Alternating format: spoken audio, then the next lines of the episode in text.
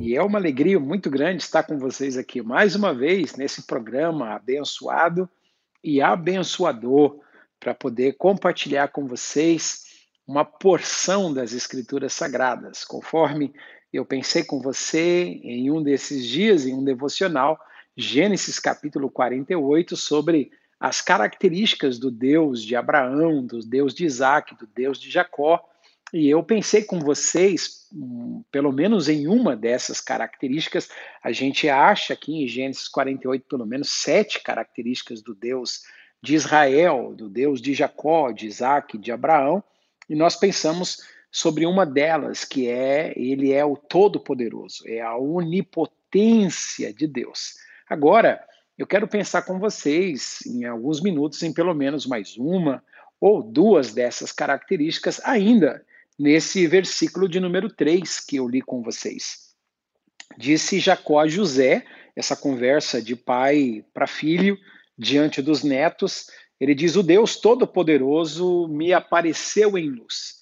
Então, a primeira característica é de que Deus é o Deus onipotente, o Deus todo-poderoso, e nós pensamos nisso. E a segunda marca aqui é que esse Deus todo-poderoso, ele é o Deus da revelação. Ele é o Deus que não quer ficar oculto, que não quer ficar escondido, ele é o Deus que quer se manifestar. Ele tem desejo de ser conhecido, ele tem desejo de se revelar. E o texto vai falar o Deus Todo-Poderoso que me apareceu em luz. Luz é aquela cidade de Gênesis, capítulo 28. Jacó está se referindo a esse episódio, a esse acontecimento na sua vida, quando ele diz que Deus apareceu, que Deus se revelou a ele. E nós sabemos como é que foi. Jacó estava fugido da sua casa por medo do seu irmão Esaú, a quem ele havia enganado e também havia roubado a sua bênção, não apenas enganado por causa da primogenitura, mas também tinha roubado a sua bênção, passando-se como se fosse ou como se for o próprio Esaú diante do seu pai Isaac, que já não podia enxergar muito bem. O fato é que Esaú estava aguardando no seu coração a morte do seu pai para poder se vingar. E Jacó, sabedor disso por meio de sua mãe, foge para Padã Arã, para a terra do seu tio e depois do seu futuro sogro, o Labão. No meio dessa caminhada em que ele está fugindo, o texto vai dizer que o sol se pôs, ou seja, a noite chegou, e nesse momento em que não existia mais a luz do dia e que era um breu, total escuridão, Jacó pega naquele lugar uma pedra para fazer dessa pedra o seu travesseiro. E ele vai dormir naquela noite para que ao amanhecer ele pudesse seguir viagem, continuar a sua jornada de fugitivo, né, para a terra do seu tio. Enquanto ele dormia, diz o texto que ele teve um sonho. E esse sonho é uma forma de Deus se revelar. Ele mesmo fala: Deus me apareceu em luz. Ele apareceu a Jacó através de um sonho. Ele apareceu a Salomão através de um sonho. Ele apareceu a José através de um sonho. Ele apareceu a José, o pai de Jesus, através de um sonho. Diz a Bíblia em Hebreus capítulo 1 que antigamente Deus falou aos nossos pais de diversas formas, de várias maneiras, e uma das maneiras que o nosso Deus, o Deus de Israel, se manifestava, se revelava aos seus filhos era através de sonhos.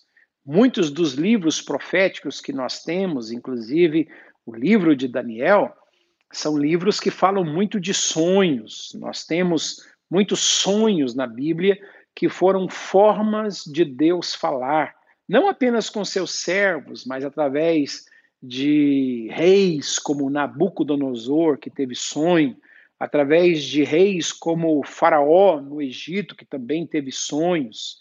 Então, Deus se revela através dos sonhos.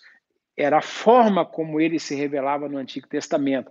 Graças a Deus, hoje, nós temos o Novo Testamento, que vai dizer que Deus antigamente falou de muitas formas e de muitas maneiras aos nossos pais, nesses últimos dias, nos falou através do seu Filho, Jesus Cristo, a quem ele constituiu herdeiro de todas as coisas e por quem também foi feito o universo e tudo que existe só existe e continua sendo sustentado por causa do poder da palavra daquele que deu a sua vida por nós, morreu pelos nossos pecados, ressuscitou e que agora está assentado à destra da majestade nas alturas. Então hoje Deus fala conosco de uma forma diferente. Ele pode continuar falando através de sonhos, de outros tipos de revelações, mas o Filho é a verdadeira expressão, a exata expressão de Deus hoje para nós que vivemos na nova aliança.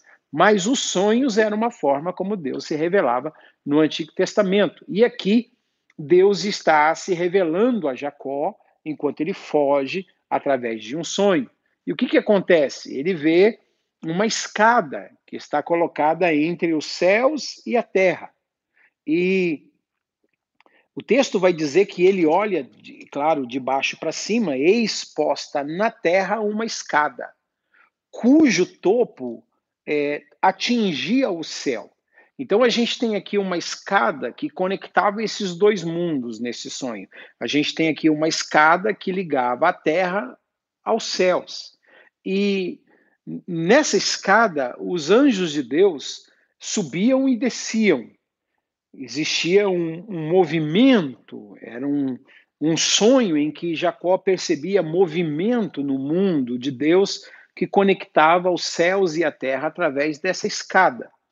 E o texto vai dizer que perto dele, de Jacó, perto dele, estava o Senhor e disse a ele: Eu sou o Deus de Abraão, teu pai, o Deus de Isaac. Essa terra em que você está deitado, está dormindo, eu vou dar a você e a tua descendência. E aí, nós conhecemos as promessas de Deus, versículo 15: Eis que eu estou com você, eu te guardarei por onde quer que você for, é, eu te farei voltar a essa terra, eu não vou te desamparar. E quando o Jacó acorda desse sonho, ele olha para aquele lugar e ele diz assim: na verdade, o Senhor está neste lugar e eu não sabia. Ou seja, a presença de Deus está aqui, mas eu ignorava isso. Deus está aqui, o Senhor está nesse lugar, mas eu não sabia. Quão tremendo, temível é este lugar. Este lugar não é outro lugar, e ele diz, a não ser a casa de Deus e a porta dos céus. Eu acho isso aqui extraordinário, porque ele vai contar essa experiência para o seu filho José, na presença dos seus netos Manassés e Efraim.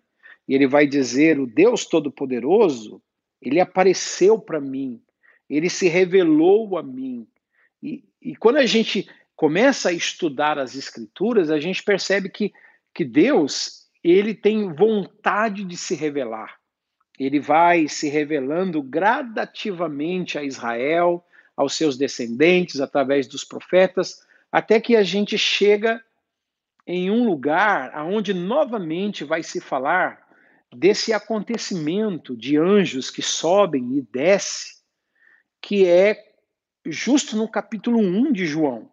No princípio era o Verbo, o Verbo estava com Deus e o Verbo era Deus. Todas as coisas foram feitas por ele e sem ele nada do que foi feito poderia existir. Ele é a vida. E aí no versículo 14 vai dizer que o Verbo, versículo 1 diz que o Verbo é Deus e o Verbo se fez carne e habitou entre nós. Ou seja, Deus assumiu a figura humana. Ele é agora o Emanuel. Ele é agora o Deus conosco. Paulo vai chamar isso de mistério da encarnação. O grande é o mistério da piedade, aquele que foi manifestado na carne ele foi revelado na carne, ele foi justificado em espírito, ele foi pregado no mundo, ele foi pregado entre os gentios, ele foi crido no mundo, ele foi recebido na glória, contemplado pelos anjos. Paulo faz essa é, esse esvaziamento que é a encarnação de Deus, ele, ele usa isso em Timóteo capítulo 3, versículo 16, dizendo que é um grande mistério, o mistério da piedade, da encarnação, esse Deus que se fez carne, que foi pregado, contemplado e que agora foi recebido na glória. Isso ele chama de kenosis lá em Filipenses capítulo 2, que ele, sendo em forma de Deus, não teve por usurpação o ser igual a Deus, coisa que se devia aferrar, dizendo: Eu não vou abrir mão da minha divindade.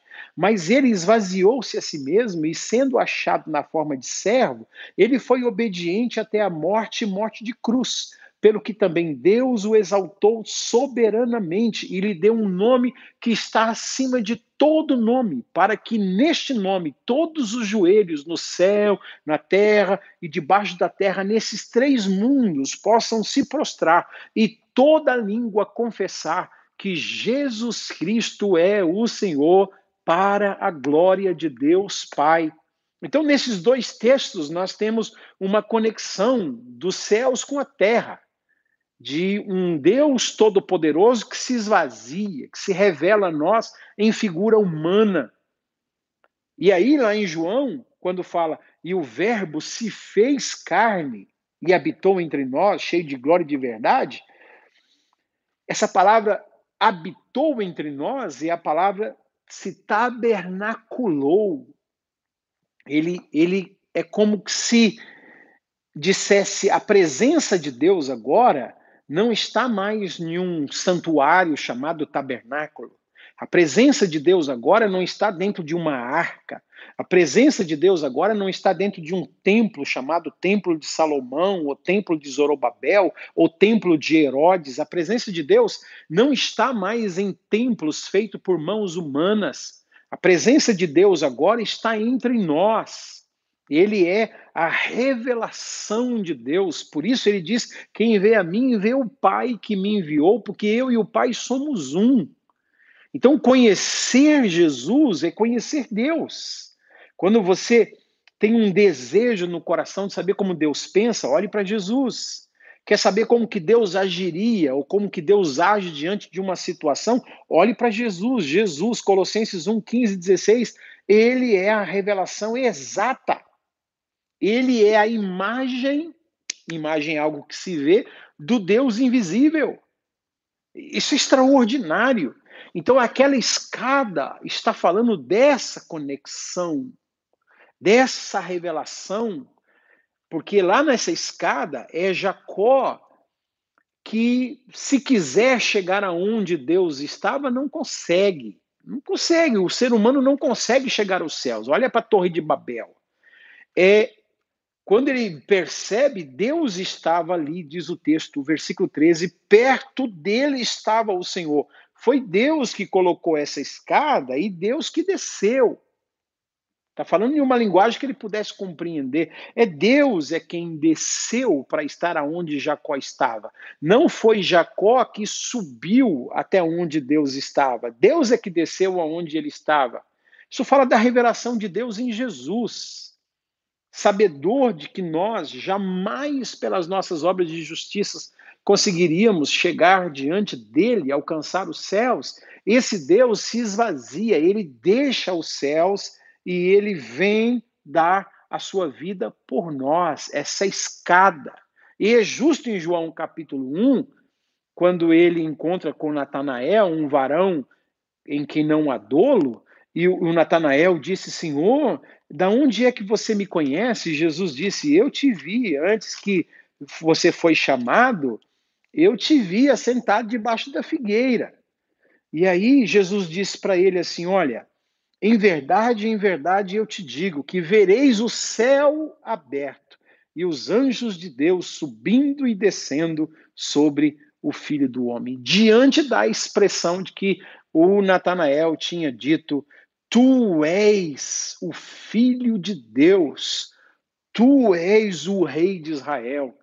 Então Jesus vai dizer para ele: Você vai ver os céus abertos, os anjos de Deus subindo e descendo. Sobre... Agora há, há uma conexão, essa escada, aquela que foi dada a Jacó, agora está sendo revelada aqui. Sou eu em vocês, no meio de vocês, com vocês, entre vocês, vivendo com vocês e depois mais à frente eu vou preparar lugar mas pelo meu espírito eu viverei e eu viverei em vocês. O nosso privilégio é infinitamente maior hoje. Nós temos a revelação de Deus em Jesus, nós temos a revelação da Sua palavra e nós temos a presença do Espírito Santo.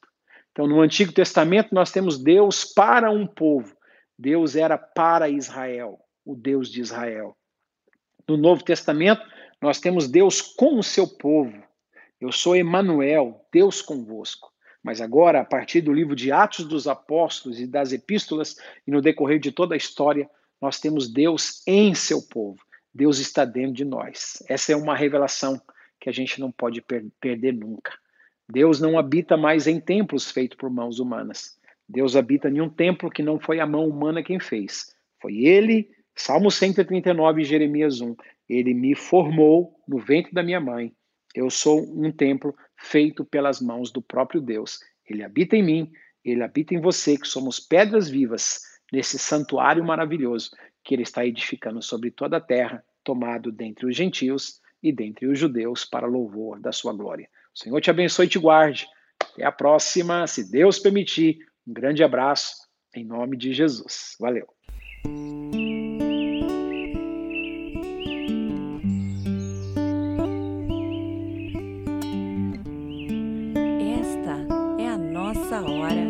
Esta é